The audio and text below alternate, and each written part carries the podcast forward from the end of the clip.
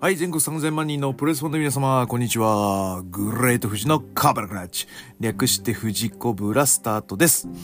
えー、3連休です。皆さん3連休は、えーどんな、えー楽しみ方をするんですかね？はい。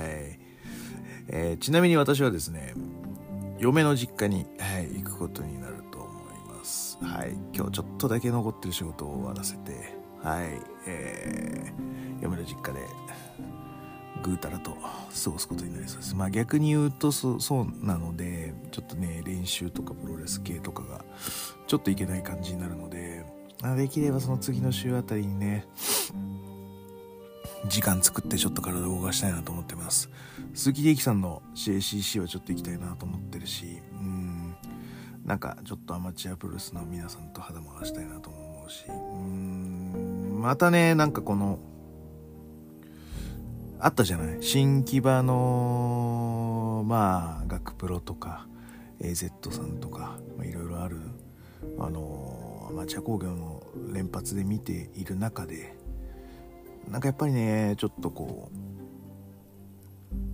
うなな例えば、うん、ヘッドロックの一つ取ってみた時でも、まあ、俺の解釈みたいなやっぱあるんですけどなんかそういうのってちょっと残していきたいなとは思うんですよね。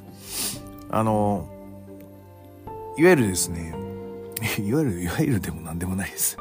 あの単純に思うのは例えばそのプロの人もそうなんですけど、あの、ヘッドロックを、えー、のやられ方 やられ方、えー、を、あの、な、まあ、普通のさ、あの、ケ、ケイフェって言い方変だけど、あの、プロレスは戦いだみたいなこと言うと、やられ方ってなんだよってなんかさ、イチャモンつけたくなるじゃないですか。うん、まあ、いわゆる、えー、ディフェンスの仕方っていう言い方のが正しいんだと思います。あの、いわゆるこう、あれはサイドヘッドロックっていうのが、まあ、アメリカの正式名称にあるんですね。だから横のポジションで、ヘッドロック、頭をロックする、絞り上げるという行為になります。だから痛いじゃないですか。痛いっていうことはディフェンスしなきゃいけないじゃないですか。で、サイドヘッドロックってことはサイドに相手がポジション取りをされるんですよ。だからディフェンスのポジションもサイドからスタートして、サイドなのか。で、で、いわゆる形をずらせれば、そのヘッドロックっていうものはずらせるわけじゃないですか。じゃあ、サイドにいないで後ろに回ろうとか、前に回っていこうとか、ね。それによって、いわゆるその対処の仕方が変わるわけですよ。ディフェンス。だからそういうところはね、なんかちょっとこう、動画とかになんか収められたらいいなとか思うんですけど、あのまあそれはね、あと逆に言うとヨーロピアンサイドヘッドロック。えっ、と、これに関する切り返しってほとんどプロも持ってない、やってない、知らないっていう形だと思うんですけど、まあわ私のキャリアになると、なんだろうな、もういっぱい、あの、いっぱい見てるんで、いっぱい、あの、あの、イギリスのこのなんか80年代のここにはこういう返し方があったとか、あの、そういうこう耳戸島な、な、な、耳戸島ではないな、あれはな。もうなんかこう、重箱の隅をつつくような、はい、あの、見方をしているので、あの、もうそういうのもね、なんか、遺言じゃないですけど、残せていけたらいいなと思って。なんかね、ちょっとメンバー募って、なんか動画撮影会でもしたいですね。うん。ね、えーなんてそんなことを、あまあ思いながら、まあ多分、え3連休はだらだら過ごすことになると思います。はい。あとはちょっとこの何本か取りだめして、あの、来週一週いっぱい、いっぱいぐらい、はい、あの、ネタを作って、はい、あの、嫁の実家に行こうと思っております。えーそんな感じで行ってまいりましょう。えーこの番組は健康プロ所属グレート富士がプロレスやってる体の斜めからの視点で見てしまうプロレスの試合の感想や、なぜ、何と湧き起こってしまう疑問の数々に対して、妄想の仮説を立てたり、妄想の検証を勝手に探してしまう困ったポッドキャストです。えーそんな今日のコーナーは、2月20日、全日本プロレス後楽園レビューとなります。はい。えーっと、エキサイトシリーズ2024と銘打たれた、はい、後楽園大会でございます。はい。えーっと、言った理由はですね、もうズバリ、えー鈴木秀樹対諏訪間、これを見るために行ってまいりましたもうなんか1月3日行きましてあの全日まあ割と面白いなっていう感じになりましたねあのなんつうのかタレントの好感度というか、まあ僕は稲村がいるからなのかもしれないんですけど、そういうのに関してはもう圧倒的にノアだったんですよ。で、えっ、ー、と、全日本はちょっと花がないなぐらいな感じで思っていたんですけど、でもともと、じゃあさ、三沢全日本とかがさ、花があるのかって言われたらうん。で、あの、今でこそね、かっこいいとか思いますけど、あの、片や新日本はさ、なんかさそのまあ新天皇のちょっと前とかはさ前田とかいたりとかさねえ高田がいたりとかさ武藤とかさああいうルックスルッキズムのレスラーではないじゃん そういうとこ見て好きになったわけじゃないんだなというのを改めて感じたわけですよ。うん、何がっていうの。で、まあ、そこから、まあ、イテさんの時も言ったけど、あの、うん、あの、思うところもあるわけで、そんな中ね、やっぱりノアでそのレスリングを満喫させてもらった戦いを、あの、与えてもらった中島克彦と鈴木秀樹が今は全日本にいるという事実。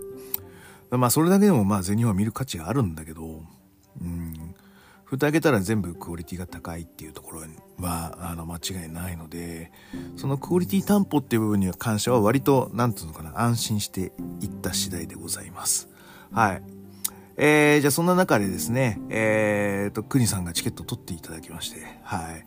あのー、二人並びで 見ましたよということでございます。であの、めちゃめちゃなんつうの？す、知ってるよね。事情通。俺何も知らねえもんな、プロレス界のこと。うん。ただ試合見てるだけとかさ。まあ、あとはさ、昔話で言うとさ、まあ、プロレス業界には先輩も後輩もいるわけで、そういう人たちの話は聞くか、聞くこっちゃ聞くんだけど、別にそんな毎日やってるわけじゃないし、ね。どうせ聞いてもなんか、あの、下水ネタとか下ネタぐらいしかないんで あの、そんなに話せるネタはないんですけど、でも知ってらっしゃる。あ、で、あの、で、クリンさんと我々私で喋ってる中で、あの、すんげえ目立つ、あの、赤い髪の方が、あの、こちら側にやってきまして はい、あの、全日本を屈指の、え、全日本、いや、プロレス界屈指のハードよ方、あやんちゃんさんが やってまいりましたよ、という形で、あのー、遭遇しましたね。あ、あやん国富士っていうですね、あの、すごいトライアングルが、あの、後楽園北側で発生しまして。これもまた濃いんだよね、あの人もね。よう知っとるわ。すげえなーっていうのがね、あの、まあ、いろいろ情報交換会を行いまして、はい。まあ俺はさ、あの、ネタがないからさ、あの、もう聞くし、聞く、聞くだけなんだよね。あの 聞き上手じゃなくてネタがないから聞くのみって感じなんだけどね。あの、でもね、面白い話いっぱい聞きましたね。おなんかお腹いっぱいだな試合前から、みたいな感じで、はい、試合を行いましたとさ、ということです。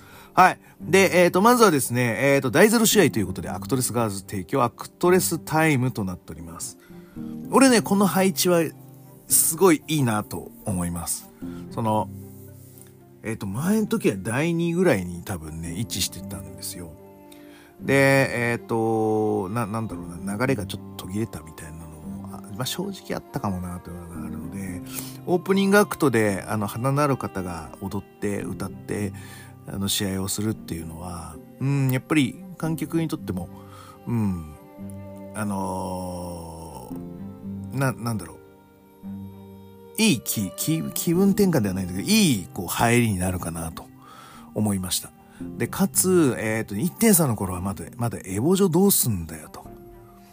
エボジョいるのになんでお前ら出てんだよみたいな不信感というか距離感みたいなのがお客さんにも感じたんですけど、もう石川修司エボジョはもうね、独立してやるよみたいなのが見えてきたので、お客さんとしても、なんかエボエボジョに配慮して、なんだろう、距離感作る必要はないんだな、みたいな感じになってるので、割と観客も、なんだろう、拍手が普通に出たりとか、うん、あの、す、すんなり受け入れてる節はありましたね。はい。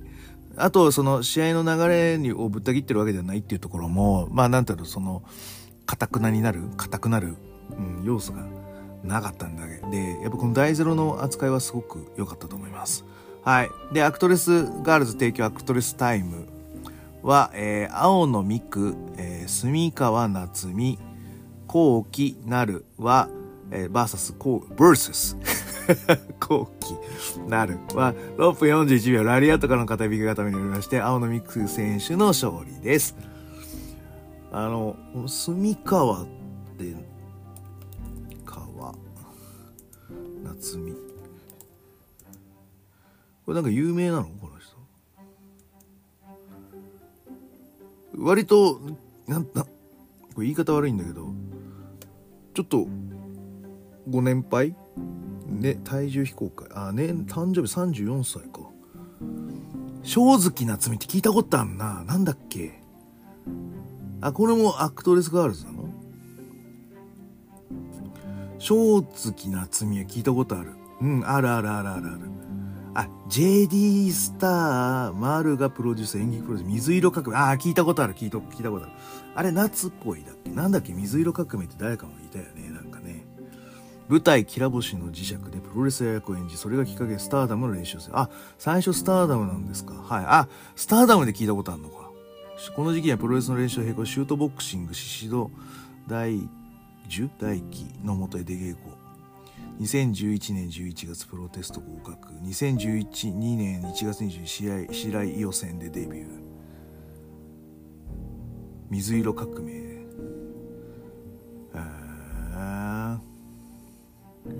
あ、セラリサも出てたからか。なんか聞いたことある、ある、ある、ある、ある、ある。えー日テレジェリック2023ああだからあのなのね。だからなのね。と言い方ちょっと違うな、えー、はいはいはいはい。正月夏美は聞いたことあるわ。あああるあるあるある。この人なんだね。はいはい。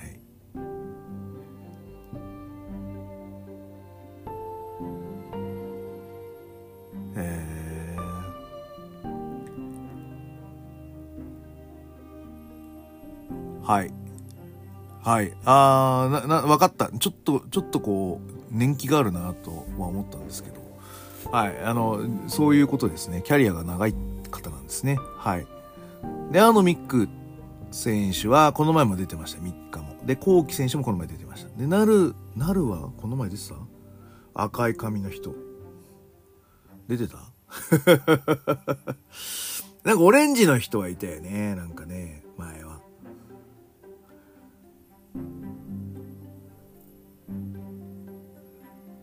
あ、違う違う。この人じゃない。な、夏、夏葵。なんか、そんな感じの人だったよね。はい、になってまして、えっ、ー、と、あの、何、アクトレス、ど、ど、どういう表現を、やっぱり、やっぱりわかんねえんだよな、俺。あの、アクトとかさ、あそこら辺が、いる舞台はいないってことなの？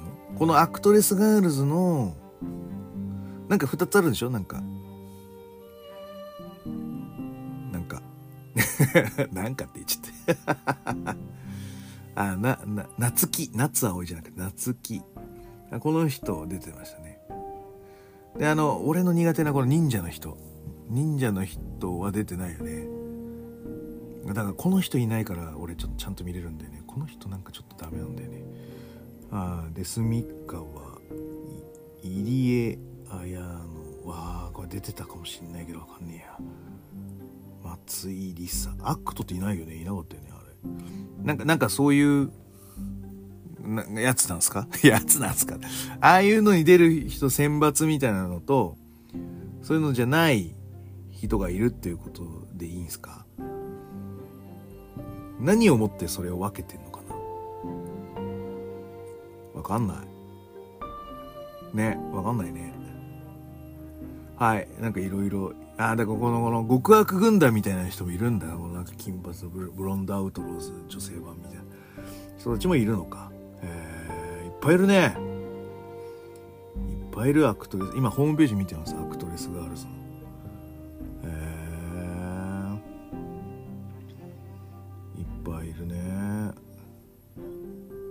はい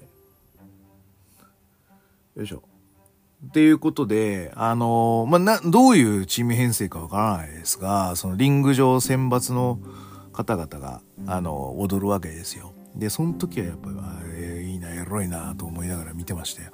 あえー、前回もやっぱあの、この後期、170センチなんだでかいね。あの、で、ショートでさ、あの、躍動感があるダンスなんですよ。え、いいな、エロいな、思いながら見てましたよ あと、なんか試合会場始まる前に、あの、放送席のところに、多分なんかこう、選手カードとかなんか、そこら辺のなんか資料を渡しに行ったのかなんかしら、来た女の姉ちゃんの子、わあ、この中で誰だろう。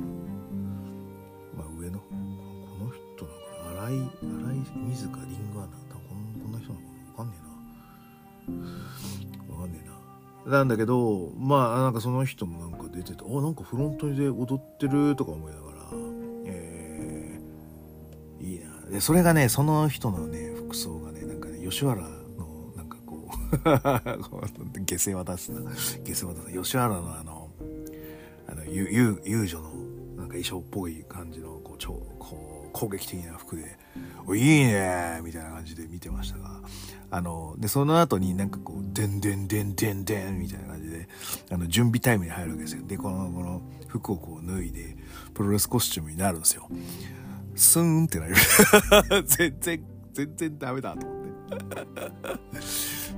なんだろう、それけなすわけじゃなくて、もうリンコスに入っちゃったら、もう俺はもう、この人はもう女として見てない感じになっちゃうんだよね。もう一気に変わっちゃった。そういうなんかそ、なんか途端になんかこう、あ、あら、あらを探すじゃないですけど、ちょっと違和感を見つけちゃう、こう、目にチェンジしちゃうんですね。なので、はい、今日、今日も、あの、いろいろと 見、見ちゃいましたよという形です。で、あの、前回、ちょっと先輩プロレスすごい気になったのが青野ミク選手なんですけど、今回もね、もうね、今回はだな、今回は、もう勝手知ったる我が家のように先輩感バリバリでしたね。あの、まず、あの、リングアナの人が女性の方で多分アクトレスガール専属の方がコールをするわけですよ。ね。なるとか、コーキーとか、夏み、夏みとかやって。で、青のみくんところになった時に、ちょっと一回間ができたんだけど、その時に、こう、ず、じっとね、あの、リングアナを見つめるわけですよ。ん？なんだお前？みたいな。なんか、土地ってんのかお前みたいな感じの、なんか余裕、私余裕がありますけど、みたいな感じの目で見てるんですけど、まあ、超パイセンの圧がすごかったっすよ。パイセンパイセン強えとか思いながら見てました。はい。はい。で、えっ、ー、と、はい。で、えっ、ー、と、住川夏美選手、なる選手から、まあ、スタートで、この謎の直角ロープワークとかね、これがアクトレスガールズか。はい。を 出したり。その、後期選手も170センチプレスみたいな。はい、頑張ってますね。はい。うん。な、なんだけど、やっぱコスチュームは全然、なんか、な、ね。あ、でも、俺、東京女子は、結構、なんかかっこいいなと思いながら見ちゃうんだよね。これ何なんだろうね。俺のこの美的センスなのか。あの、チャンネル。荒井由紀とかめっちゃかっこよくないですか？あの、入れたちもなんか様になってるし、あ表情とかもやべえ、いや、かっこええみたいな感じでなるんですけど、あの、AKB の服とか着てる荒井由紀全然興味ないですよ。え、誰みたいな感じ。あれ、ほ同一人物ぐらいね。勢いで、全然興味ないんですよ。だから俺チャンネルが多分変わるんだろうな。やっぱそのコス、何を基準にしてそれが、なんつうのかな、そのかっこいいなのか、スーンなのかはわからん。自分の中でも。でも、なんかね、あるんすよ。変な話。なんかキャリアが長いからなのかわかんないけど。で、あんだけさ、あの、いいなとか言ってた、この、コウキ選手も、あの、全然だったしね。全然、全然、あの、動きは全然いいと思ってるよ。だから、でも、エロいと思わなくなっちゃうんでね。あで、あの、青のミク選手出て、ラリアットで、こう、打開していくわけですよ。小さいんだよ、この人。あの、石井智弘のような、パイセンのラリアット、パイセンプロレス。ね。はい。で、あの、なんだこの、ナル選手のスピアからの抑え込みが結構スムーズで良かったですね。一回体引き上げて十字架固めにするみたいな、もう一連の流れね。スピア、十字架固めまでの流れ。これなかなかいいと思います。ちっちゃいながらの。らちっちゃい人のスピアで説得力を持たすっていう意味では、この連続攻撃はめちゃめちゃ良かったなと思いました。はい。で、えっ、ー、と、なんだかんだこう、バンバンバーンみたいなことをやって、で、でも、最後はタッチしてラリー一発なんだよね。パイセーとか思って。青野美久選手の勝利です。出直してこーいみたいなラリアットで。はい。あの終わってしまいましたね。そんな実力差あるとは思わないけどね。はい。えー、あ、で、その後、僕、あの、第一試合の、諏訪魔、その、その鈴木秀樹見るために、アクトレスガールズもまあ見たんですけど、あの、リングアナの子だ、ではなく、解説に座ってたお姉ちゃんの子も、あの、めちゃめちゃ、あの、なんか、あの、気使って喋ってましたね。はい、以上です。はい、えっ、ー、と、第一試合、えー、は、これ見に来たんやで。これ見に来たんやで。第一試合、スワマバーサス鈴木秀樹。はい。あのー、ね、あの、2回目の、あのー、視聴の場合は、あの、解説もつきますし、で、大佐野さんの解説なんで、これがまたいい情報がパンパンといい隙間で入るんですよ。ほんいや、やっぱすげえなと思いました。やっぱ解説ナンバーワンだよね、やっぱ小佐野さんはね。うん、そう思います。はい。で、えっ、ー、と、なんつうのかな。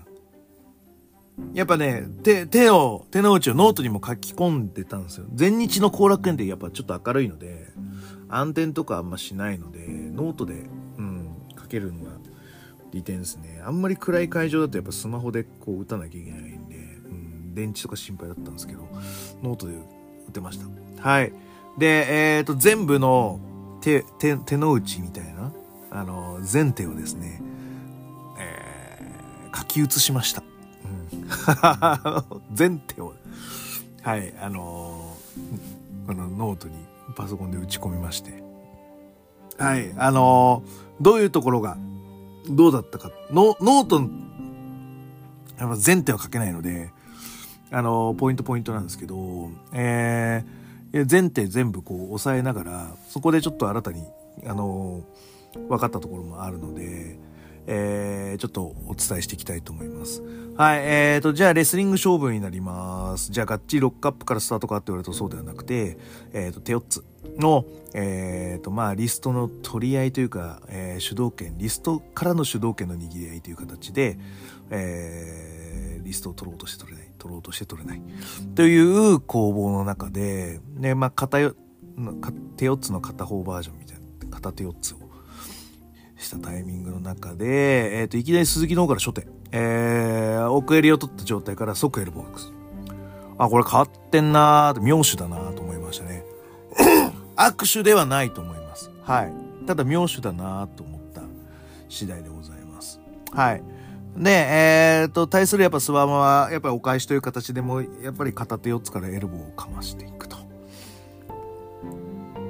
で、ここで初めてロックアップが成立し、で、ロックアップしたタイミングで、えっ、ー、と、まあ、あの、何してもいいんですよ。何しても勝ちなんですけど、レスラーの、えー、しかもですね、まあ、でかい人たちが、まあ、やるロックアップの初手なので、どうしてもやっぱ男の子としては押し込んで、優位に立ちたい。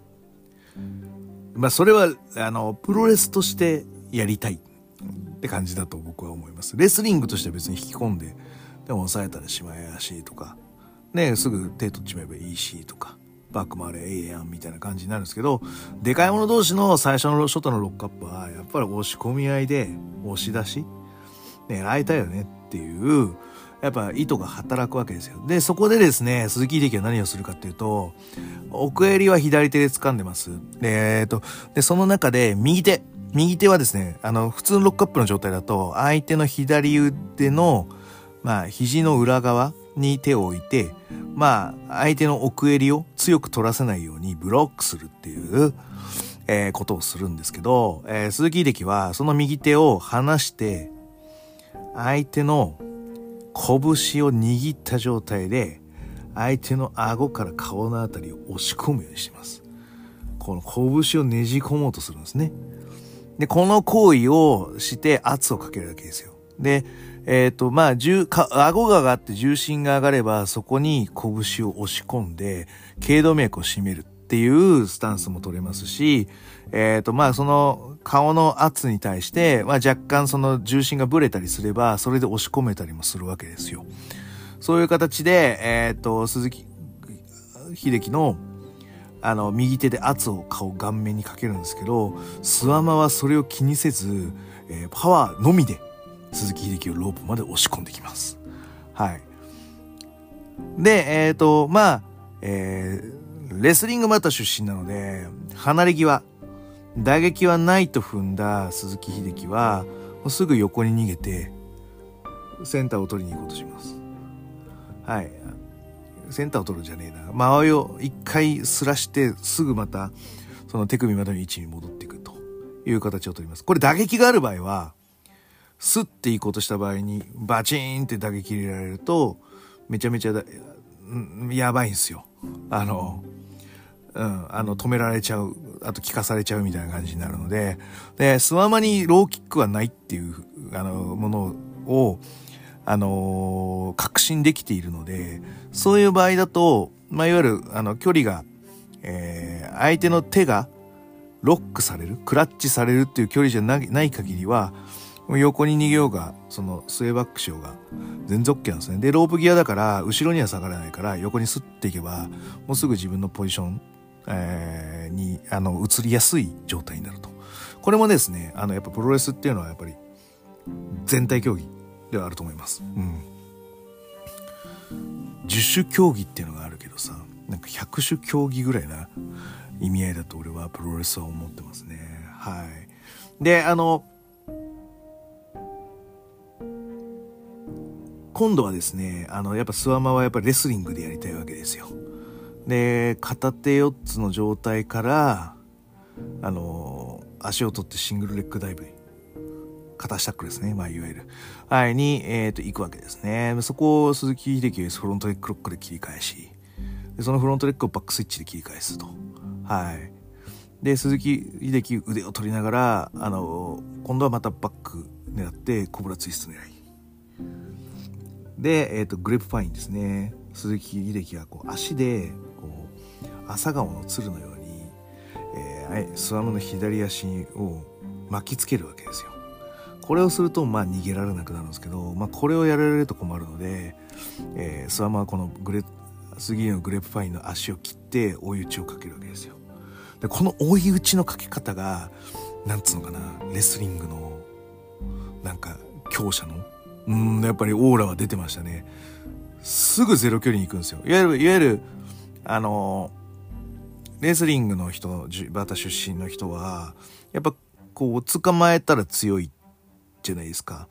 で、どの部分が一番強いかって、さっき言ったリストの取り合いだと、まだまだ手首しか掴めないですね。で一番いいのは、まあ、いわゆる、両脇を抱えるとかさ、もろ差しみたいな感じあのフロントスープレックスのようにこうグッとこうクラッチしちゃう正面でとかあの片腕をロックした状態でそんなしちゃうとかあと勘抜きみたいなところ。こういうのができるとまあいいわけだから。ということは距離が詰まれば詰まるほどスワマが有利なんですね。で一気にこのグレープパインの足を切った瞬間にスッと入るんですね。これはこれはやりづらい。俺だったらめちゃめちゃやりづらい。このコブラ切られてすぐゼロ距離来られたらもうほんと嫌ですね。はい。で、えっ、ー、と、まあそれを払ってロックアップ行くんですけど、これは鈴木秀樹すごい嫌ってきますね。いや、嫌なんですよ。このゼロ距離スッて入られるの。だから、やっぱりすんなりロックアップさせたら、向こうのリズムだから、一回嫌っときたいってやっぱ思うわけですよ。はい。で、今度はしっかりバッ、一回嫌ったからは、で、俺の、俺のリズムでロックアップさせろっつってロックアップしてます。はい。うん。で、えっ、ー、と、まあ、ここもですね、スワマもやっぱり自分のリズムに持ってきたいわけですよ。うん。だけど、この2回目のロックアップは、鈴木秀樹のリズムなんですよ。だから、お、おあの、奥襟を取るとか、バックをこう、アームドラッグというかタグって取りたい、あの、スワマがいるんですけど、えー、鈴木秀樹は、まあ、それでもやっぱパワーが、スワマのパワーがすごいから、こう後ずさるんですけど、ロあのコーナーを背にして、もうでスウェーしたりとか、ああの、コーナーを背にすればバック取れないんですんで、ああの、強引にこう引き込もうとすれば、そこで隙が生まれるので逆に足取れたりとかするんですけど、このコーナーを背にされて、このスワマが引き込んでゼロ距離にしたいのをすごいブロックしてましたね。押し込めいいじゃんって話になるんだけど、押し込もうとしたら押し込もうとしたで、鈴木秀樹は多分策があったと思うんですよ。で、だし、スワマとしては、そういうこう、電車道のような動きではなくて、レースリングで屈服させたいと思ってるんで、やっぱり引き込んでいきたい。うん、そういう思いがあるんで、競技としては、あの、コーナーを背にして嫌ってくっていう鈴木秀樹っていうのは非常に有効的だったかなと思いました。はい。で、もう一回スワマがそこでね、あの、鈴木が逃げるところで、今度は勘抜きみたいな感じで入ってくるんですね、ゼロ距離で。ささっと今度は腕も取られるやばいとなるわけですよ。うん、でその勘抜きになるので勘抜きのあのディフェンスを鈴木秀樹が取るわけですね。その首の付け根あたりまであの諏訪間のこのえっ、ー、とななんつうのこのなんつうのこのヨーデルヨーデルよ、へへみたいな感じ 言い方わかる？この、クラッチして、勘抜きのようにクラッチして、自分がこう、なんかマッスルポーズみたいな感じを取ると、割と決まっちゃうわけですよ。なので、それをさせないように、えっ、と、スワマのこう腕をこう万歳みたいに持ち上げると、このクラッチが、あの、皆さんやってみてください。あの、ヨーデルみたいな感じでこうクラッチした状態で下の方、お腹のあたりにしたらめちゃめちゃ力が入るでしょ？で、これを鈴木秀樹が、こう、だんだん上の方に脇を上げさせるわけですよ。で、どんどんどんどんこう、自分の、このヨーデルが脇の上の方、自分の肩の方までこう平行に入っていくと、やっぱり手が切れそうになるじゃないですか。まあ、これを狙うわけですね。これを狙ってこう、腕の方をこう、ち上げて、首の後ろあたりでこう、クラッチを組むんです、逆に。鈴木秀樹が。それをすることによってちょっとスワモ万歳みたいにさせてあの指のパワーを削るっていう作戦ですねはいでこれも嫌ってやばいっつって嫌って首相撲いって片下くれくもうもう確実にレスリングで勝ちたいっていうスワマはいで、あの、スキー的も、まあ、レスリング、俺のレスリングは別にこっちもあるっていう。で、腕を取ってこう、あアームスローみたいな感じです。はい。で、そこに対して、えっ、ー、と、カニバサミをして、まあ、普通は切って向かい合うみたいなのが全日、なもしくはまあ、インディ、もしくは、まあ、プロレス全般的にある、すごいベーシックな、一番底辺のやるんですけど、これをさせない。まるでザック・セイバージュニアかというような、クルックヘッドシザス。めちゃめちゃ強いですよ、あの足。クルックヘッド。いや、腕よりやらしいんじゃないで、腕も取って、左腕も取られてるんで、あのー、ブロックないし、体を切り返すってこともちょっとしづらい状態で、めちゃめちゃあのー、上になられて、あのー、攻められましたね。あで、ようやく足切ったかっつっても、もうボディバランスでこう、スワマがファッと上に乗って、やばいと。やばいスワマやばいっすよ。はい。はい。で、えっ、ー、と、まあ、あの、ここからはまあ普通のあのドリー・ファンク・ジュニアとかがやったらアームあ腕で腕投げをしたら腕を取って投げたら投げ返されてなるとかあのー、まあ懐かしい天丼工房を繰り広げたりとか、うん、あとはそのこう小手返しのようにこうググッとアメリカーナって呼ばれるんですけどね。あの逆関節決められてる。僕よくやるんですけど、はい、ここれをこうスタンディングで杉木でガードしたりとか。はいもうもうもう細かいこう取り合いのレスリングをしていくわけですよねはいうん。で、そんな中で、えっ、ー、と、こう、ダブルアームに行く流れが鈴木秀樹の中で訪れるわけですけど、このダブルアームもですね、むちゃくちゃ、あのね、な、なんつうのこのさっきのその腕をこう切取られてるわけですよ。で、取られてて、まあ、いわゆるサイサイドポジションにいるわけです、相手が。ね。で、これに対して、えっ、ー、と、足で、スワマをちょっとこう、く、か、く、かがませて、足で切るんですよ。で、足で切ることによって、えっ、ー、と、スワマの顔がぐっと下に行くんですね。で、そうするとさっきの、あの、ヨーデルみたいな感じはわかります？の、の部分が、まあ、胸のあたりにクラッチしてるとしましょう。スワマが。で、腕をぐっと絞ってるとしましょう。で、そこに、あの、か、歯を押し込まれて、顎がこう、腕に、こう、入るぐらいまで押されると、こう逆に今度またクラッチが緩むんですね。この緩みを活かして、切って、切ると同時に90度ピポッとするんですよ。そうすると相手に正面に回る。いわゆる足をあスワマの頭に押し付けて切ることによって自動的にクラッチを切るのと同時にあの自然に90度ピポットするっていうねめちゃめちゃ高等技術。あれなんつうの？おしゃれじゃないんですよ。おしゃれに見えたでしょあれ。皆さん。もう一回な全日本プロレス TV 入って。月額課金、えー、いくら？わかんねえや。なんだけど。であそこのシーン見て。腕取られてる。ね。で、えっ、ー、と、あの、鈴木が足で、こう、キュッとスワンマの、あの、頭を押し、押し込む。ね、上から。したら、こう、えー、いつの間にか、ダブルアームの体勢になっている。おしゃれじゃないよ、あれは。効、率的な体の動かし方になってます。あ、めちゃめちゃ、ああ、いいね、これ、と思いましたね。ああ、そう、切ることによって、自動的に90度ピポットできるっていうのがめちゃめちゃこのポジションを制するっていうのがやっぱレスリングですごい大事なので、めちゃめちゃ、ああ、いいっすね、これ、と思いながら見てました。はい。で、これはな、たまらずロープブレイクいきますね、スワマ。はい。で、本当はね、本当は、いや、この動画で見てるときに、俺は北側で見てたんだよ。で、動画は南側からで俺このこのえっ、ー、とそのダブルアームを切った時のスワマがめちゃめちゃ強えなと思ったの逆に。動画ではね見れなかった、うん、でも背中でめちゃめちゃブロックしてるから背中めっちゃ力入れてんのよ。だからスワマめっちゃ背中太く見えんのよ。あこれはダブルアームいけねえわっていう太さをなんつうの後楽園は感じてた。な、やっぱりな、生感の良さってここだ。なだからよく言うじゃん、クニーさんが生感はやっぱ違うねっていう。でも俺動画でもちゃんと見れるよと。うん、わかるよと思ったけど、ここまでちょっと細かい、その、チェックをしていくと、出るね、やっぱりそのライブかそうでないかの違いっていうのは。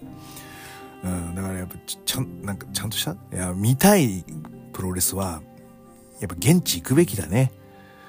で、しかも、まあ、両国とか、ねえでかいとこだとね、まあ、ちょっとちっちゃく見えちゃうので、逆にこう動画で見た方が、あのー、いい部分もあるかもしれないけど、後楽園ぐらいとか、代々木第二ぐらいのものって、やっぱり、あの、ちゃんと肉眼でもしっかり見えるので、こういう細かい動きやら、そこから醸し出す、ただ背中がでかいってだけのオーラこういうのはやっぱライブじゃないと伝わんないかなと思いましたね。こう、す太さは強さだなと思ったもん。この時に。俺は。うん。で、えっ、ー、と、そっからまたエルボーに入っていくわけですよ。エルボー合戦。ね。ねそのリストを取られてるのを、こう、切ってもうもうたまんねえって感じでエルボーをやっぱり打っていく先手先手ですね杉的うん。あでえっ、ー、とそのスワマがやり返すエルボーがまた強いわけですよ。で打ち合い勝つけどもう崩れるわけですよコーナーで。でえっ、ー、とスワマがやられてるはずなのに回復が鈴木秀樹できてないぐらいなんだよ。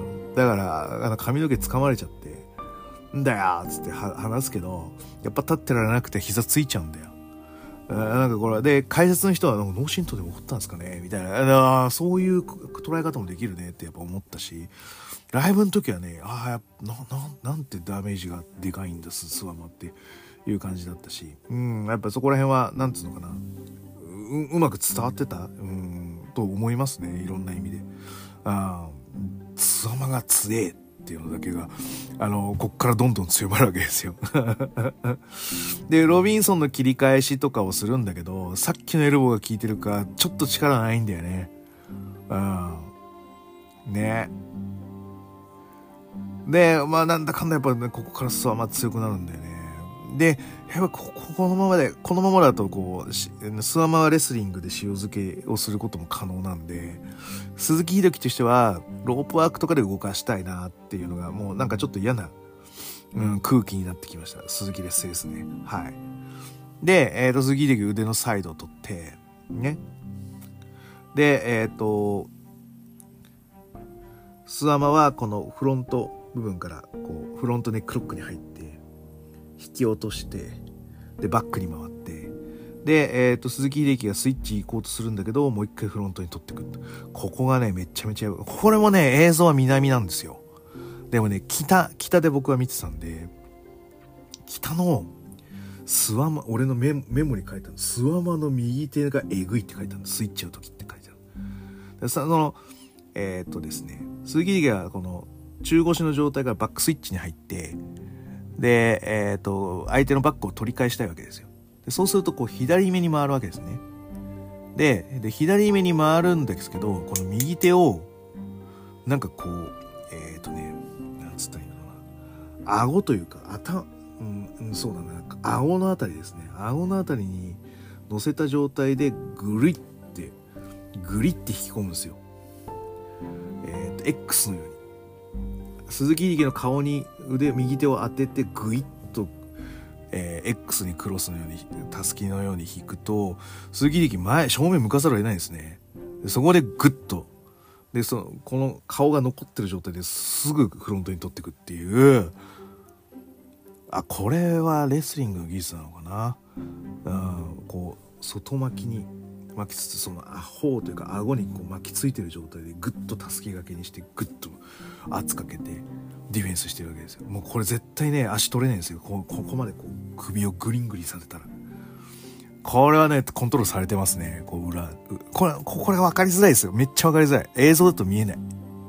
諏訪魔がのあの右手が四角になってるから。でもねめちゃめちゃこのね顎にくっつけてグリって回してんのめっちゃ良かったですね。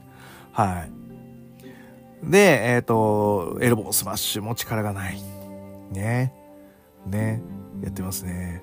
あで、そっからようやくロープワークを、あのー、しに行くんですけど、さあまあ場外に、すあの、鈴木を送り込んじゃう。投げ入れちゃう。ね。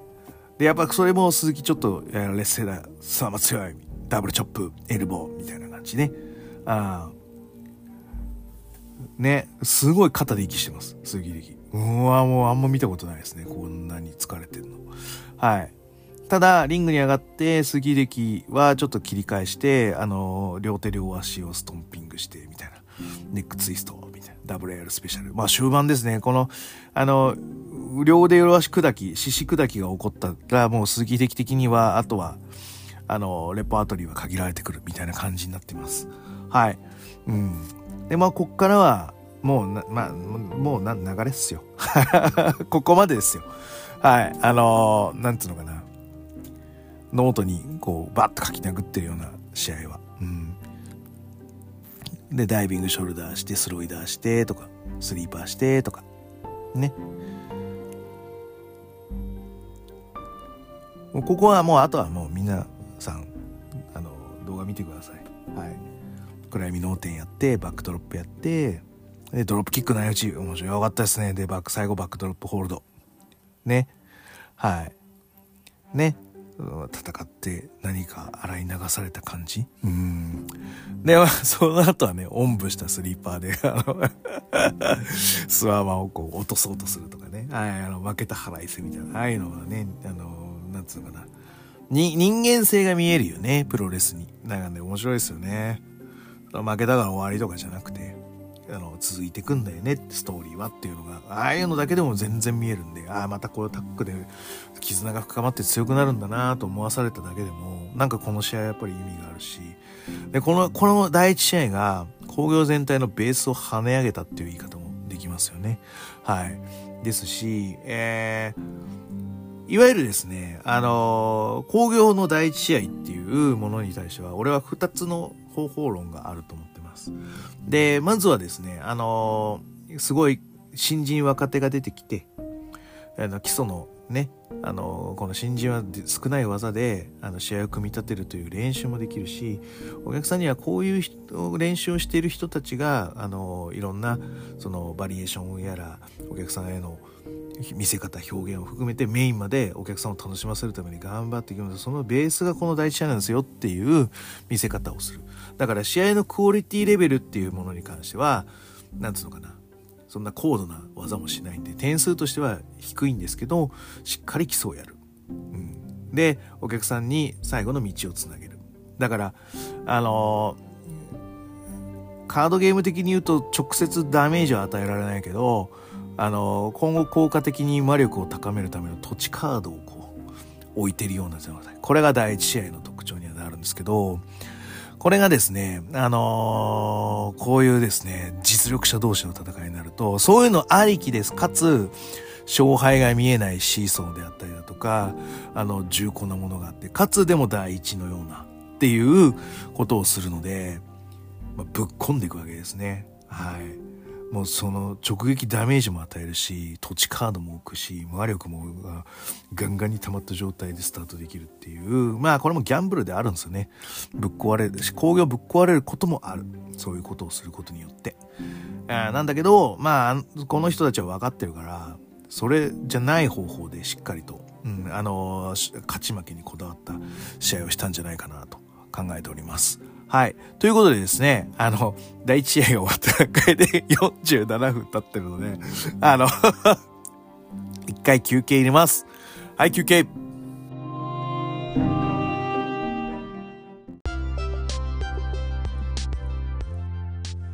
帰ってきたプロレスしりとりスタートプロレスすす杉浦隆ししし邪道ずるくね？う、う、う、海野翔太。た、高橋ひろむむ、む、むか、武藤敬司。じ、じ、じ、ジャンボ。ボ、ボ、ボ、ボ、あ、ボストンクラブレイディオ。各種ポッドキャストで配信中。みんな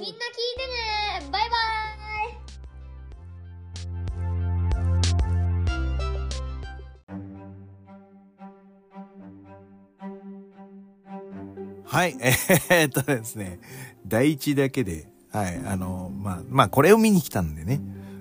あの、大半を使ってしまいましたけど。まあまあ、いい、あとは流すだけで。もう、もうちょっとだけ第一の話、最後の総括をさせてください。えっ、と、まあ、いわゆるですね、まあ、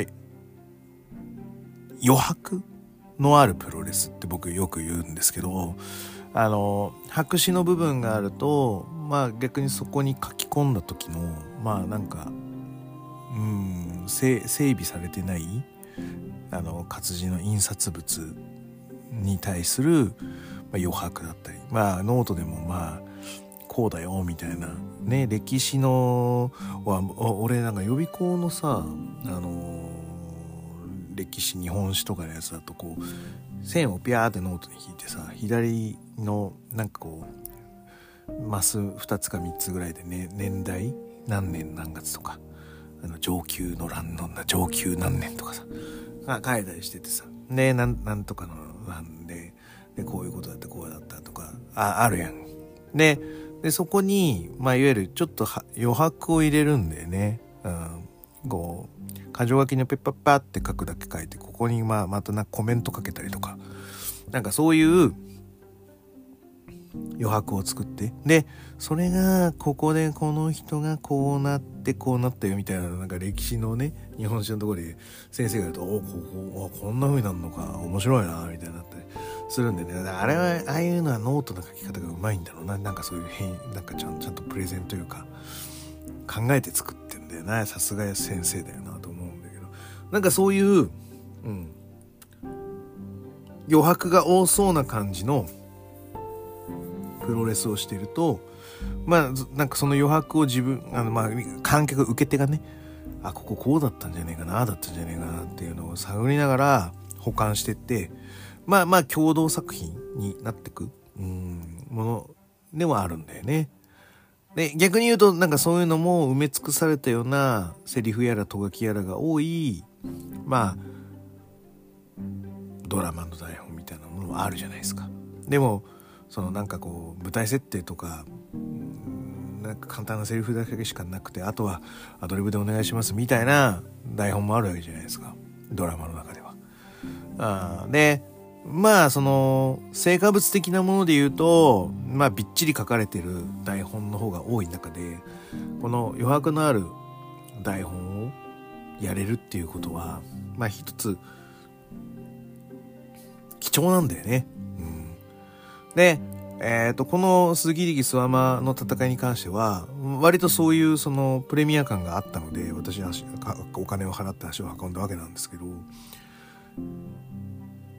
やっぱ意外だったのはやっぱ初手エルボーだったりとか、まあ要所要所のエルボーっていうのがあって、これがね、まあなん、なんだろうな、その余白に対する、あの線、ノートに対してピュッて線を引いてるような感じの、あ味付けだったような気がしますね。うん、だもっとカオスな、あのー、作りをすることもできたのかもしれないですけど、でもそれは工業としては若干いびつになる可能性もあるじゃないですか。うん。だから、その、で、僕みたいな素人だと、が、とかアマチュアプロレス、えー、キャリア30年程度の男がやろうとすると、もっと山道を登ってく、獣道のようなプロレスをしたがるんですよ。でも皆さん歩きづらいじゃない？でも、その余白のあるプロレスって、その山道の獣道みたいな、どこ行っちゃうんだろう、ここ、みたいな感じの、道の作り方を僕は作りがちなんですけど、やっぱプロフェッショナルの部分っていうのは、やっぱり荒野、荒野ではあった。アフリカの大地ではあったけど、道路にアスファルトが敷かれてて、ところどころ、そのエルボー合戦とか、なんかそういう安心できる、あの、横断歩道の白線みたいな存在が見える、ああ、すごい、周りの景色はこう自然だらけなんだけど、歩いてる道はやっぱアスファルトなんだな、やっぱプロフェッショナルだな、白線も引いてあるし、プロフェッショナルだなって、なんか思った第一試合でしたね。はい。うん。多分僕がやったら本当になんか道も舗装されてないあの道なのかっていうのもわからないぐらいあの草が生い茂った木々の生い茂った獣道を皆さんに歩かせることになると思いますね。っていうのがなんか近々ありそうな予感がしてます、僕自身。はい、あの、それはまた、あの、ちょっとどっかのお楽しみということで。はい、第1試合はそんな感想でした。はい、第2試合。よいしょ。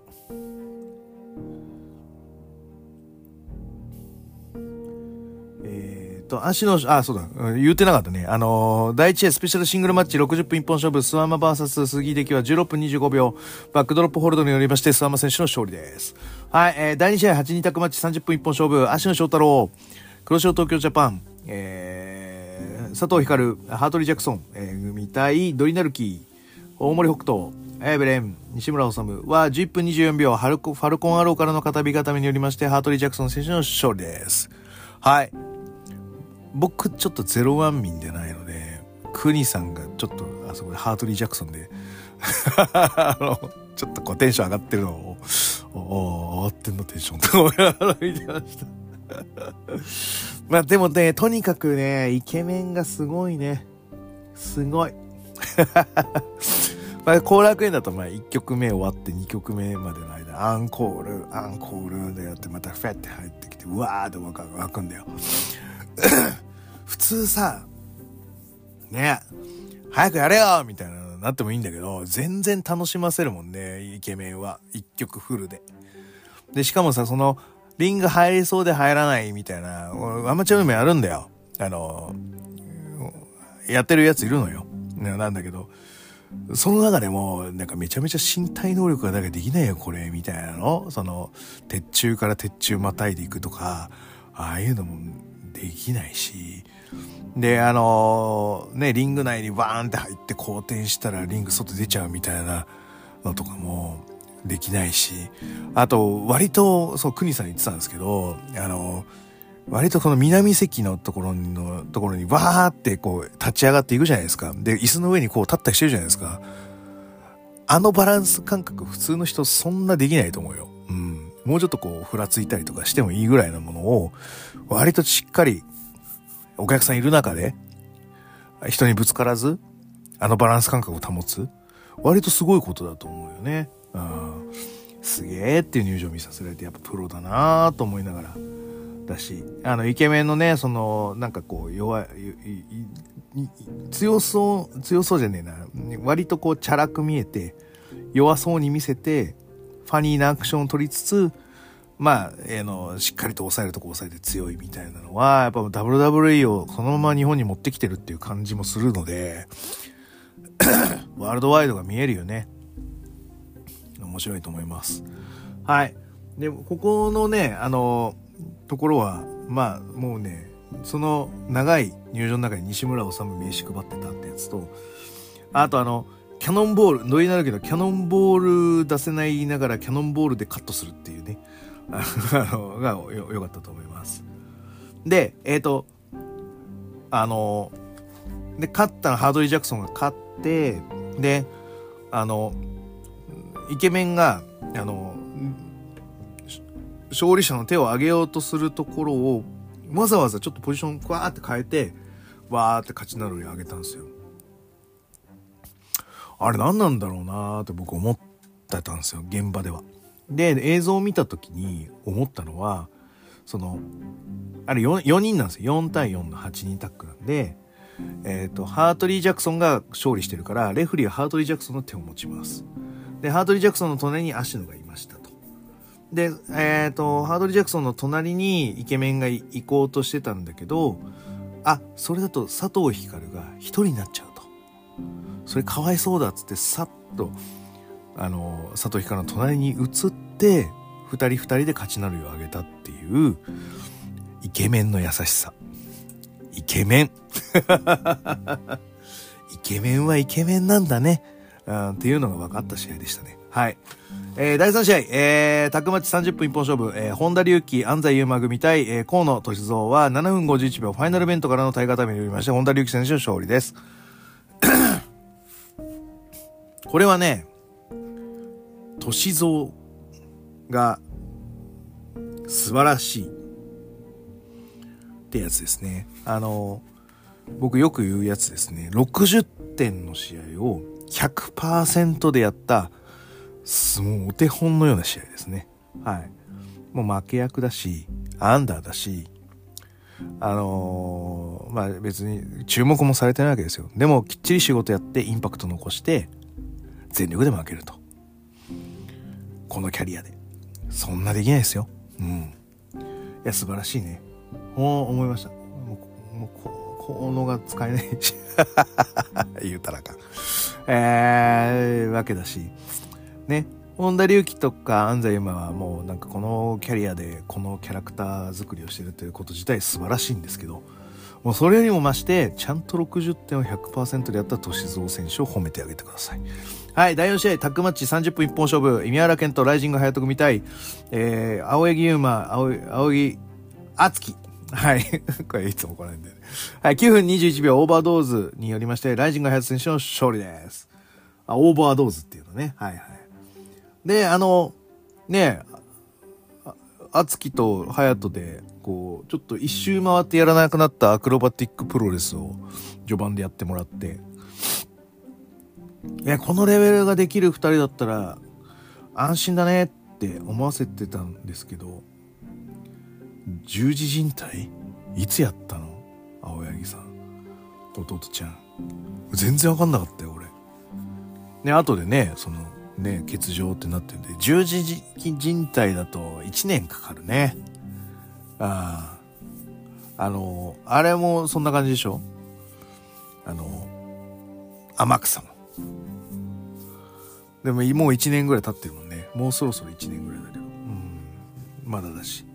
そういう形なんでね。やっぱりちょっと大変だよね。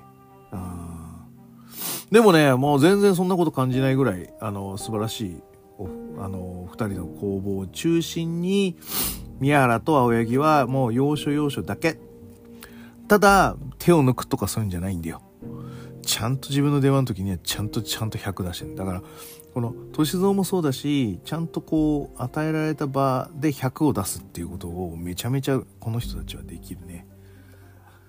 やっぱね、なんか、なんかこう、ほんと上質のインディーを見て、ほんと全日本プロレスに申し訳ないけど、すごい上質なインディーを見させ見させてもらってる感じが、ものすごくしましたね。はい。で、最後やっぱりそうそう、このオーバードーズっていうのがね、良かったですよ。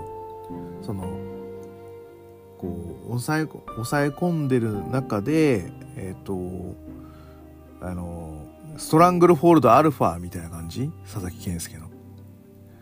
あとはなんだっけあの内藤哲也があのこう足でネルソン見てフルネルソンみたいな感じにしたあの動きをすることあるじゃないですか。あれっぽくこう後頭部には足を巻きつけてで足を取って攻めるという変形のネックレッグロックですね。あれがすごかったですね。はい。あれいいな、おいいじゃんいいじゃんと思って、あのー、見てましたよ。はい。素晴らしかったですね、ライジングハヤト。はい。よかったです。でも、あの、青柳の敦樹の方も結構体できてて、なんなんかみんな、なんか体の張りがいいんすよ。ここまで、ここに来るまでの皆さん。だしあのメインまで含めてなんか俺1月3日に感じた時より筋肉の張りがみんなすごく良かったのはあれは何でなんですか？なんかあったと思います。はい。という感じですね。なんかすごーと思いました。はい。それは何？あの寒いからあのちょっと太り出してるってだけなの はい、第5試合、ガオラ TV チャンピオンシップ60分一本勝負、25代王者立花聖吾 VS、えー、ブルースです。えー、と、一応選手は井上亮でいいのかな、これは。はい。13分16秒、ヤンキーハンマーからの片指固めによりまして、えー、立花聖吾選手の勝利です。これガオラ TP チャンピオンシップって大体なんかもうね、第1とか、ね、あっても第2ぐらいななんか位置づけだと勝手に思ってたんですけどこのセミ前ってすごいよくってだってできる人だもん。そのなんだ謙遜して下だったとしたらこのガオラ TV チャンピオンシップに対してもまあ失礼だよね。だからこれマッチメーカーが変わったっていう一つの表れでいいんじゃないかなと思うんですよね。あちゃんとちゃんと強い人がちゃんちゃんとできる人がちゃんと仕事ができる人がちゃんとやるというところが、うん、この第5ガオラ TV チャンピオンシップというのは新しいマッチメーカーとしてはあの成功の要因かと思われます。それはでもやっぱ鈴木秀樹諏訪間が第一であるからこそこの冒険ができるのかもしれないんだけどこれはでもいい英断だと思いますよ。はい良かったと思います。はいでえっ、ー、と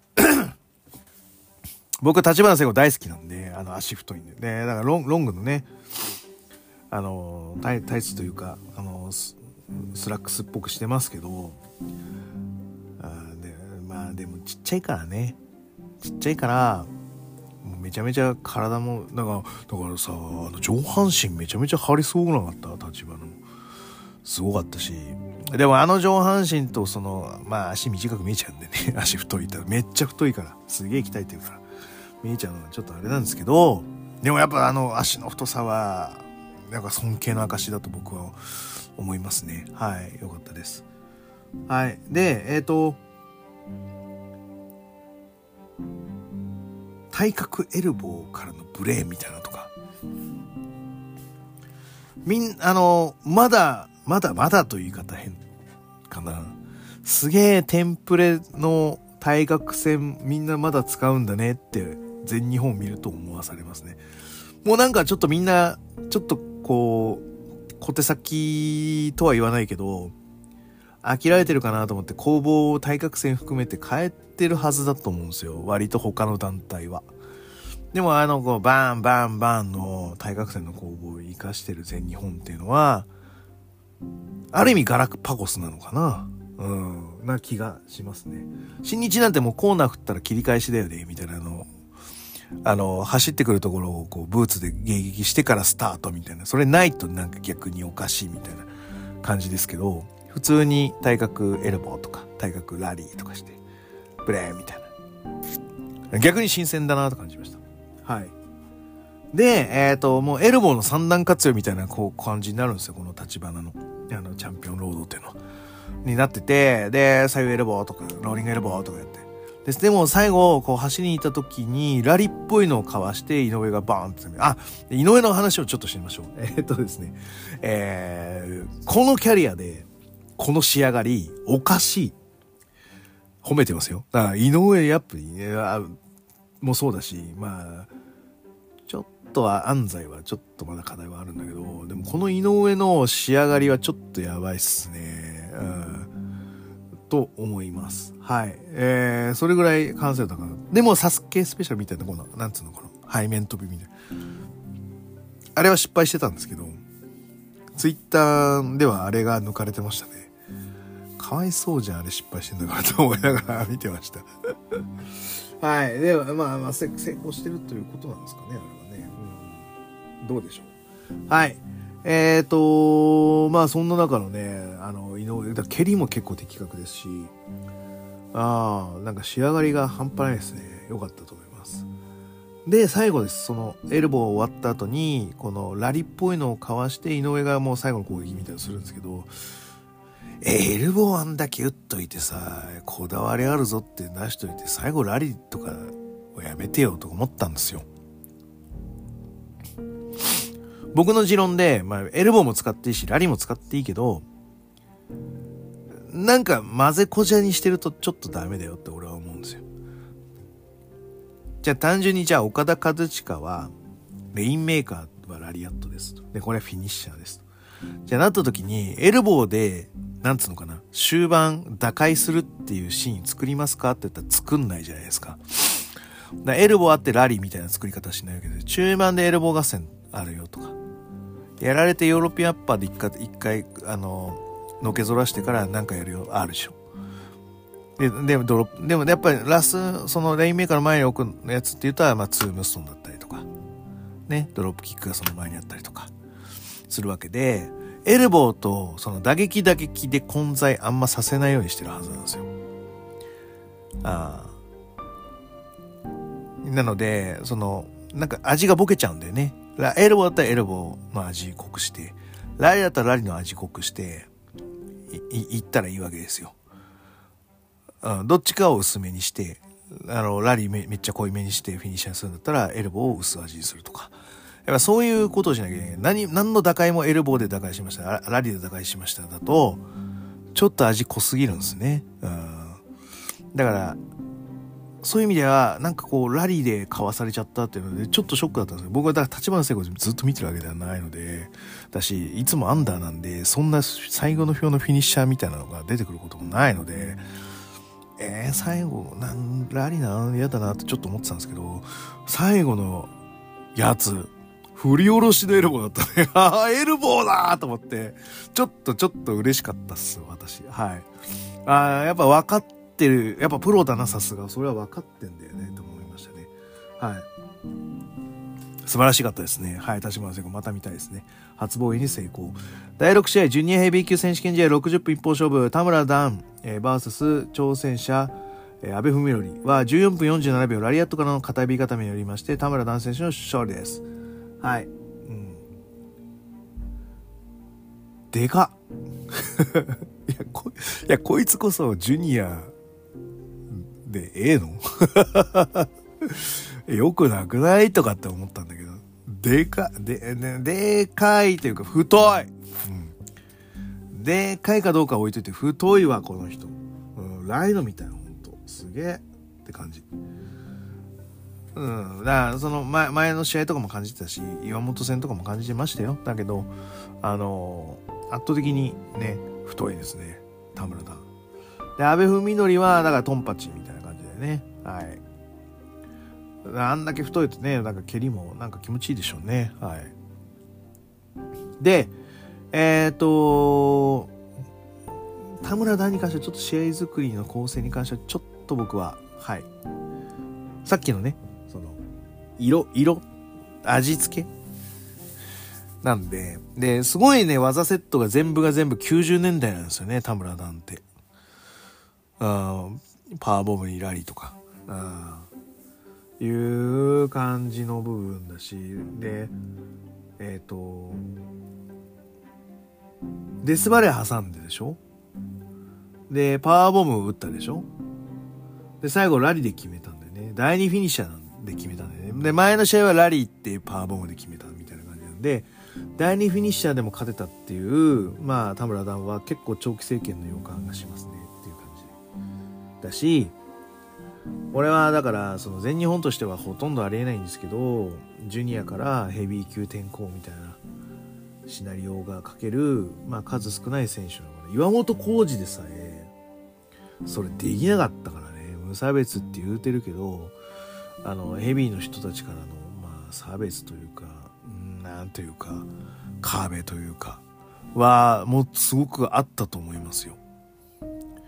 だからあのうんまあそう俺じゃ食っていけないって山本浩二一回出ちゃったんだと思うし。で田村田も食えてないと思うんですよ。だけどひたむきにやってるからやっぱりこうカード優遇はされるでしょうし。あーでやっぱりこうお客さんも好きだしね田村田応援したくなるし。あーこのままもしかしたらヘビー級行くかもしれないですね。あー岩本浩二ができなかったこと。するかもしれませんね。あの、EWA さんの工業、北海道にあるアマチュアプロレスなんだけど、で、ここに4番街祭りっていう、えっ、と、いつもその、大通りとか、すすきののあたりの、あの、札幌駅から続く大通りがあるんですけど、ここをね、あの、歩行者天国にして、あの、一大お祭りをやるわけですよ、7月ぐらいに、毎年。で、私もそこに呼ばれて、あの、えーどこだっけ、ドンキだっけの前あたりのところ交差点のあの交差点ですよ。交差点のど真ん中にリング立ててやるんですよ。もう爽快でしたね。はい。でやらせてもらいましたけどあのそれのねあの試合の解説に岩本浩二が出てたんであのスナイパー健太代表の EWA の。がいろいろお話ししたらしくて、やっぱヘビー級の壁は厚いよ、みたいな感じだったみたいなんで、やっぱ相当なんだろうなって思った次第ですね。その頃のね、だから、その頃の壁だった人たちっていうのは、まあ今ほとんどいないんじゃないの？な、なね、あの、もやもやもやとか、もやもやもやもいないし、もやもやもやもいないから。あの時できなかったことができるんじゃないんでしょうかっていう話ですね。はい。うん。でいいかな？はい。ああ、だから、ごめんね。あの、これは現場で言うとちょっとね、ディスリになるから言わなかったんですけど、何？高井は立つ人目指してますか？田村だ。俺、ライのみたいにしといたんですけど、デスバレーやるし、ラリーするし、ピーボムやるし、高井は立つ人目指してませんか？田村だ。大丈夫ですか？大大丈夫って言い方変だな。だだけど、でもま、まさに戦い方の技セットはそんな感じですよね。だから90年代っぽいなと思ったんだと思います。はい、最後、えー、メインイベント参加ヘビー級選手権試合。えー、60分一本勝負中島克彦 VS 斉藤淳は、よいしょ。18分11秒ノーザンライトボムからの片指固めによりまして中島克彦選手の勝利です。はい。えーっとですね。そうだ、俺これののメモ取ってたんだよね。だでも大体喋ってるな。あ、そうそうそう。立花聖吾のセコンドにいたイケメンがうるさかったねって。で、ちゃんと、あの、やられて上回るっていうチャンピオンらしい試合作りが特徴的でしたということですね。はい。で、セミは、まあ大体言ってますね。はい。はい。で、えっ、ー、と、メインですね。まずですね、あの斎藤淳、で、レイがね、怪我しちゃって、で、あの、淳になったんですけども、あの、ダダイビングボディプレス？あれで打っちゃったんですけど、まあ、ある意味、いぶしと同じ怪我だよね。だから結構長引くんじゃないですか、肩。斎藤兄弟。新人賞せっかく取ったのにもったいないね。はい。で、えっ、ー、と、入場おしゃれですね。かっこいいですね。斎藤潤。会場人気もめちゃめちゃありますね。うん、で、えっ、ー、と、対する中島克彦入場してきます。あの、もう、もう爆笑っすよ、私、ほんと。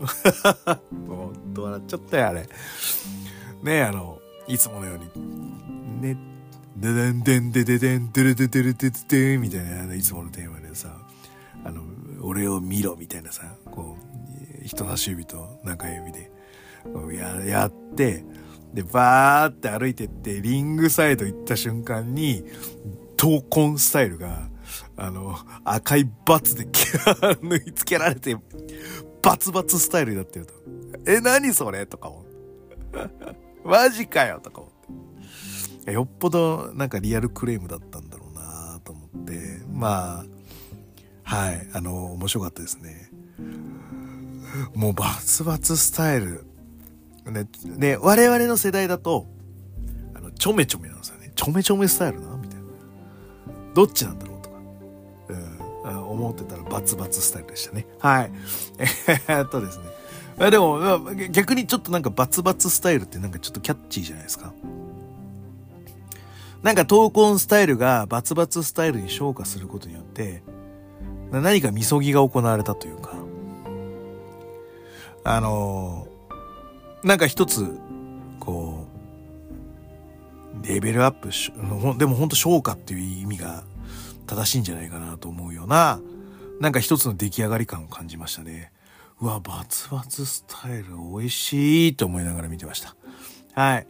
で、えっ、ー、と、試合が始まりますと。ね。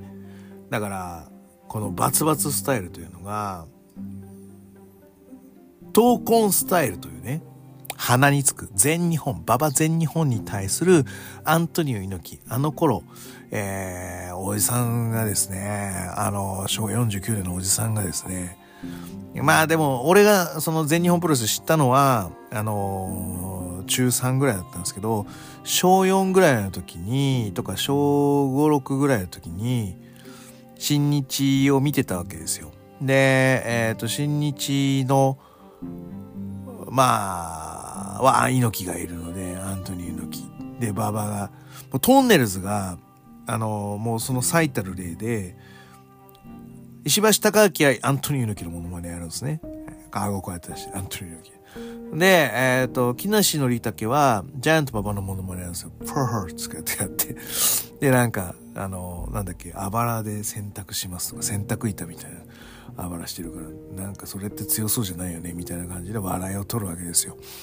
で、あの、それが、小学校の頃は俺は分かんなかったんで、あ、大きい人はそういう感じになるのかな、みたいなぐらいにしか思ってなかったんですよ。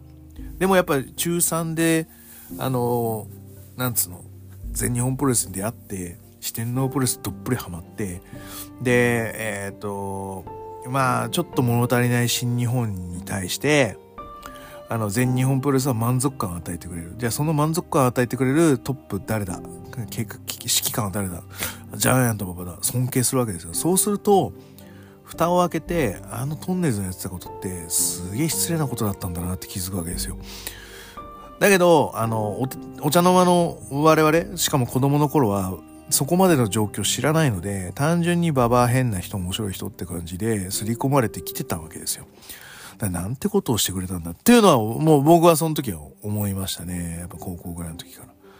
だ木梨憲武は、だからそこ、僕が全日本プロレス好きになったぐらいから、あんま好きじゃなくなってくるんですね。はい。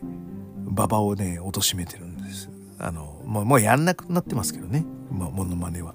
ただ、あの頃、そういう風なことをしてた木梨憲武に対してはちょっとこうイラッとしてだからあの DDT とか出てたじゃないですかだから俺は全然クソくらいとか思いながら見てましたよ はい はいえーまあそんな感じでですねえー、まあ本当に戻りましてそのジャイアント馬場に対してアントニー猪木でマウントを取るっていうのが一番全日本プロレスでやってほしくないことなんですよ。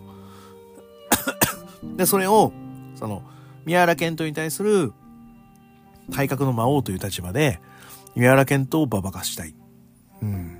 まあ、いわゆる神格化したい。そのためには、自分は魔王的な魔王存在、猪木になる。うん。闘魂スタイル。闘魂スピリットではない。闘魂スピリットっていうか、スピリットスピリットになっちゃうもんね。闘魂スタイル。うん。ちょっとキャッチーに今っぽくなってる。なってんの？いろいろずんどこが、まあありますけどね。そんな中。いや、やっぱね、お客さんは、やっぱちゃんと出来上がってるんですよね。本当になんか嫌いな存在として中島克彦のことを認識してるわけですよ。俺はこれですげえ、やっぱあの価値があんなと思いました。闘魂スタイルやった価値がね。その、なんで中島克彦はそんなことしなきゃいけないんだと思うよ、俺も。だけど、あそこ、全日本プロレスの良さっていうのは分かりやすいことなんだよね。これ最後総括しますけど、まあ1.3の時も言いましたけど、分かりやすいっていうのが、もうめちゃめちゃキーワードですね。どんな若手でさえも、その、コールをさせたり、お客さんが乗って、こう、仕草をしたりするキーフレーズ、キーポイントみたいなのが必ず一つはあるんですね。じゃあノアにそれがあるのか若手にとかちょっと怖怖くね？て いう形になってくるので俺はノアのこと大好きだけど全日本プロレスの今の仕上がりぐらいは恐怖ですよ。ま本当に。っていう、で、で、新人賞も取ったわけですよ、斎藤ブラザースが。ね、だから期待のね、全日本プロレスの存在なわけですよ。多分 T シャツグッズのナンバーワンだと思いますよ。そんな斎藤潤が、あの、中島克彦のバックを取るだけで拍手が起こる。で、リストは、リストロックをした克彦に対してリストロックを切り返すだけで、おーって拍手が出る。異常だよ、異常。どこまで盛り上がってんの、お客さんって感じ。すげえよ、それって逆に。本当に。そうやって、いやいや、レスラーのね、お仕事っていうのはお客さんを熱狂させることですよ。で、その、ヘイトの対象の勝彦がいたからかもしれないんですけど、あの、斎藤淳のそのバックを取ったぐらいで、リストを取ったぐらいで、わーって言えちゃった人、幸せだぜ。面白いと思うよ。はい。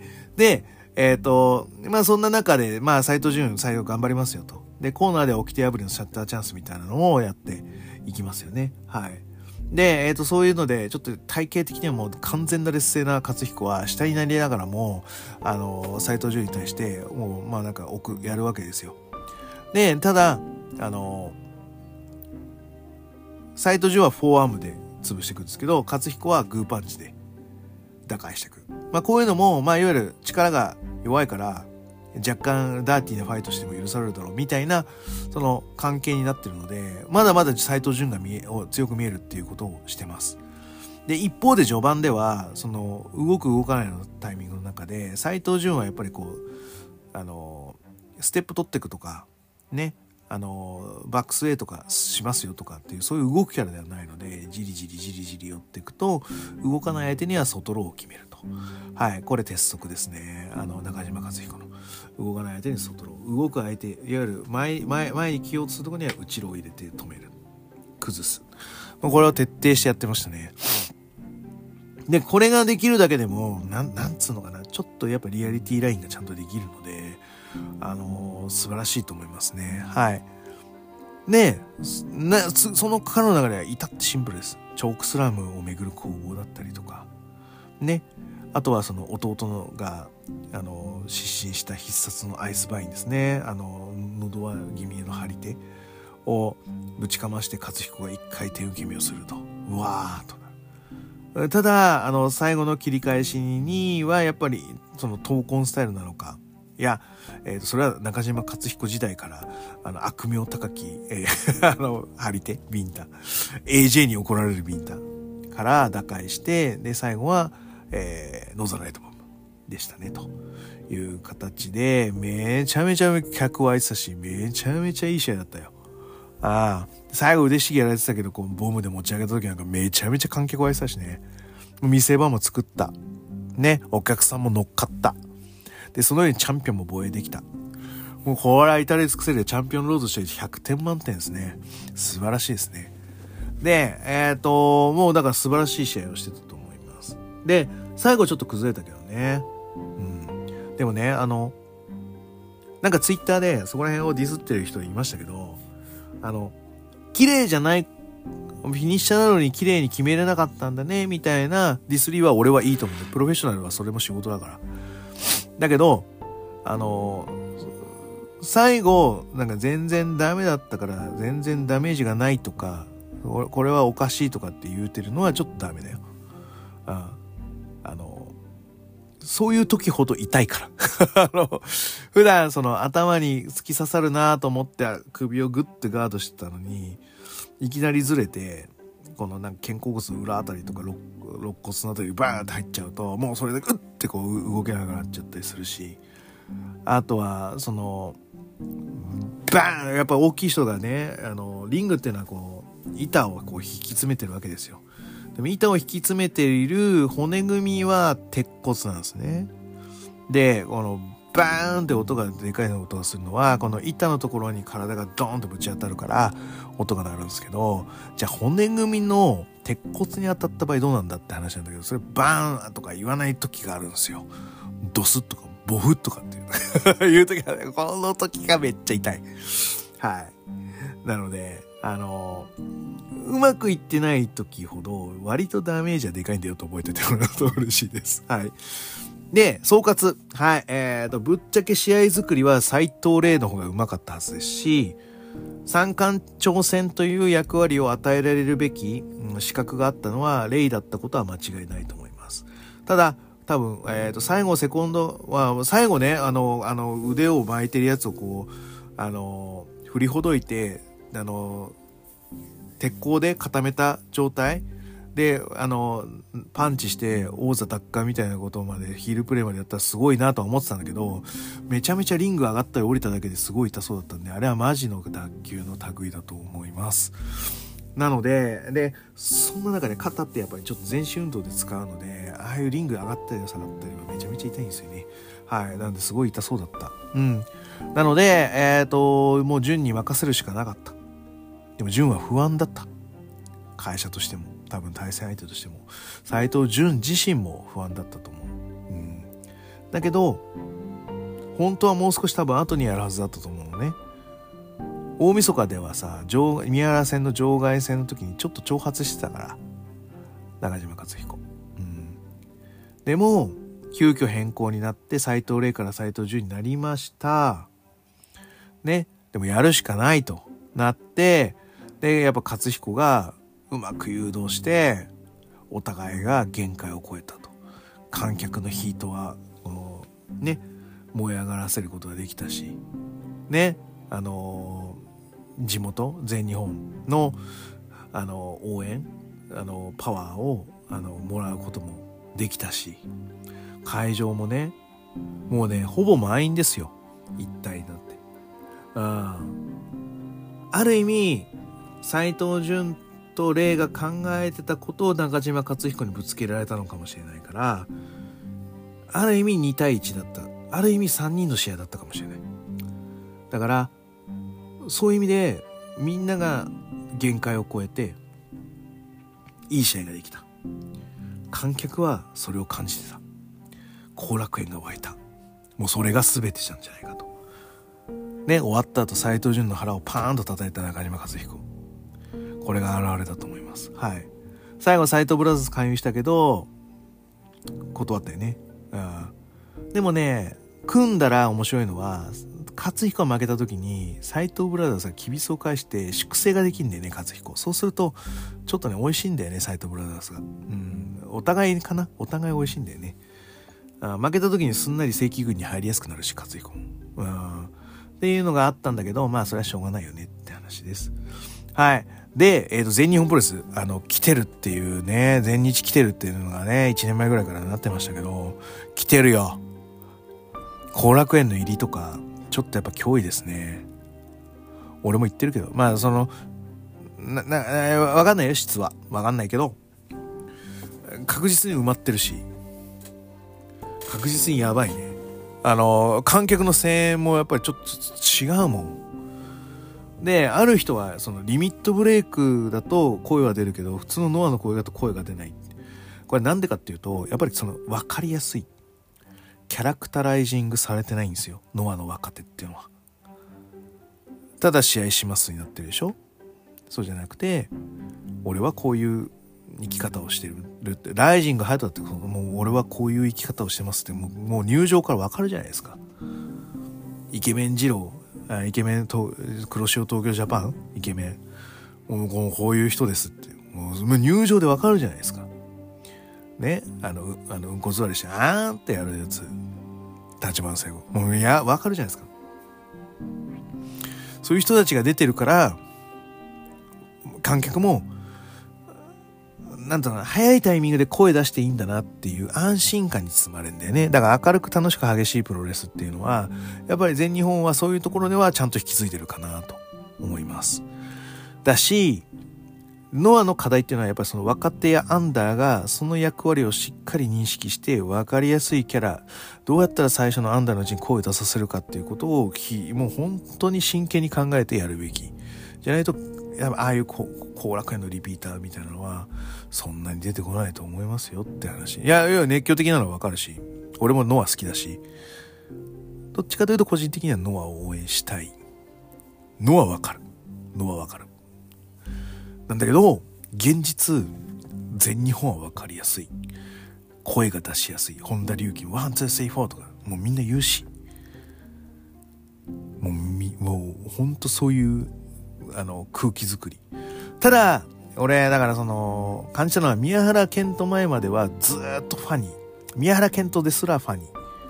メインに至るまでファニーみたいなのがあったのはちょっと俺は気になったので、ちょっとやりすぎなんじゃないかなと思ったんだけど、今日、今日の20日の興行は、ちゃんとセミ前ぐらいからその、あの、いつも盛り上げ役だったり、笑われる役だった立花聖子はしっかり強いチャンピオンやったし、ね、あのー、アンダーもちゃんとこう、笑いだけじゃないシビアさって、いや、歳三がしっかりその、アンダーで活躍、締めるとこ示したし。で、鈴木秀樹、まあ、スワマは終わった後はちょっとファニーだったですけど、もう、その試合中なんかもう本当に、ねえって感じの試合だったでしょ？だから、あの、配分がめっちゃ良かった、緩急の。うん。緊張と緩和のバランスがめちゃめちゃ良かったと思います。工業のクオリティとしてはめちゃめちゃ高かったですね。うん。はい。で、最後、またあの、後楽園の前でですね、あの、赤い広告とアヤンちゃんとですね あの、ツインタワー国際とグレート富士がですね、180オーバーの、あの、人間がこう三角形になってトレーングルで話してると目立つわけですよ。いろんな人が、あの、まあ、全日本というのは広告塔みたいな感じですね、あやんちゃんが。なんでこうみんながあやん、あやん、あやんみたいな感じでこう 通り過ぎていくのがめちゃめちゃ面白かったですね。はい。あの、悪役紹介さんにあの初めてお会いしましたね。ああ、有名人と思いながら、ちょっと心の中で拍手しました。はい。っていう、まあ、そのね、さそこの中でもなんかめっちゃ濃い話ばっかりしてましたよ。私は、そのネタがないんでね、聞いてるだけでしたけど、はい、めちゃめちゃこの人たちになんかネタ持っとんだ、みたいな話で盛り上がりましたよ、というところで、はい、あのー、この工業、はい、レビュー終わりたいと思います。そうだな、今んとこ、まあ、3日の後楽園も割と良かったなと思ったんですけど、この前日の会場の空気がめっちゃ良かったですね。俺、去年の、まあ、あのやっぱ新日強いなと思ったんですよ。その観客の湧き具合っていうところに関しては。去年。で、大阪も良かった。でも大阪は毎回いいじゃないですか。で、俺良かったのは G1 の多分長岡がめちゃめちゃ良かったんですよね。あの、辻と真田がやったやつ、多分メイン。あん時の長岡めっちゃ良かったなって思ってて。ああ、で、それに匹敵するぐらい、あの、現場にいたかもしれないけど、なんかお客さんの熱量がすごい高かったなと思いました。うん。だし、あの、代々木の大晦日のやつも、動画で見た限りでもめちゃめちゃ声出してくれてる人がいたりとか、割とその前日の空気感を必死に応援しますよっていうのは、すごい大事にしなきゃいけないなと思った次第でございます。はい。えー、じゃあそんな感じで終わりたいと思います。グレートウジのコブラクラッチで質問感想をお待ちしております。グレートウジの質問箱や TwitterDM などどうしようし送ってくださいね。はい。また、ハッシュタグ富士コブラで感想お待ちしております。全日ファンの皆さん、富士コブラ、ハッシュタグ富士コブラで、俺はこう思ったみたいなのをつけてください。はい。はい。えー、全日ファンじゃない人も、はい。あの、ハッシュタグフジコブラでご意見ご感想、無理無茶難題お待ちしております。はい。最後にサブスクリプションの、えー契約、また定期購読のボタン、えーお気に入りのボタンを押してくださいね。ということで、はい。じゃあそれでは終わっていきましょう。全国3000万人の全日本プレスファンの皆様、ごきげんよう。さようなら。